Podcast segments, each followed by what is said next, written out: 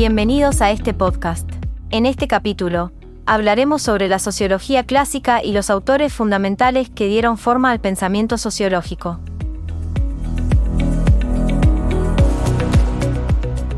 Es importante resaltar que hemos seleccionado a estos autores debido a sus investigaciones, análisis y hallazgos en relación tanto con la metodología y la epistemología.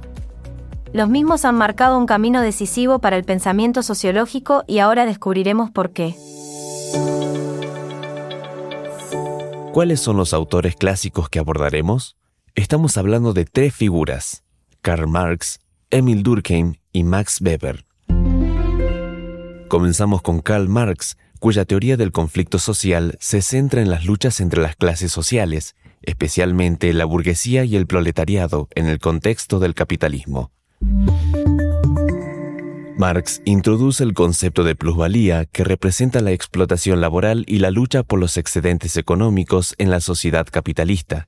Destacó la alienación de los trabajadores debido a la falta de control y creatividad en su trabajo.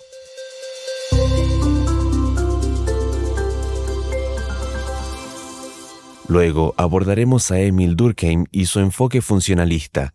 El sociólogo consideraba que la sociedad tiende a la autorregulación y la cohesión, y utilizó el concepto de homeostasis para describir este equilibrio.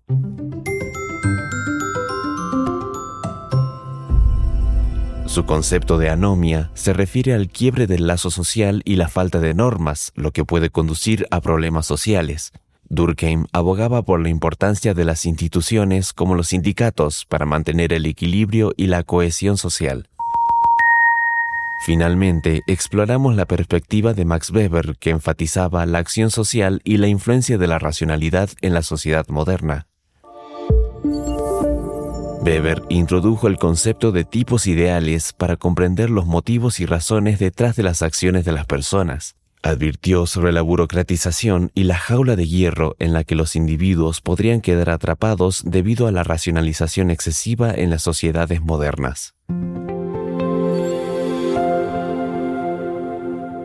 Como resumen general de este episodio, vamos a entender que estos tres autores clásicos contribuyeron de manera significativa al desarrollo del pensamiento sociológico y ofrecieron perspectivas valiosas para comprender las dinámicas sociales en diferentes contextos históricos. Esto fue todo por hoy. Recuerden ver la teoría en los libros, no solo en el módulo. Los esperamos en un próximo podcast de la carrera.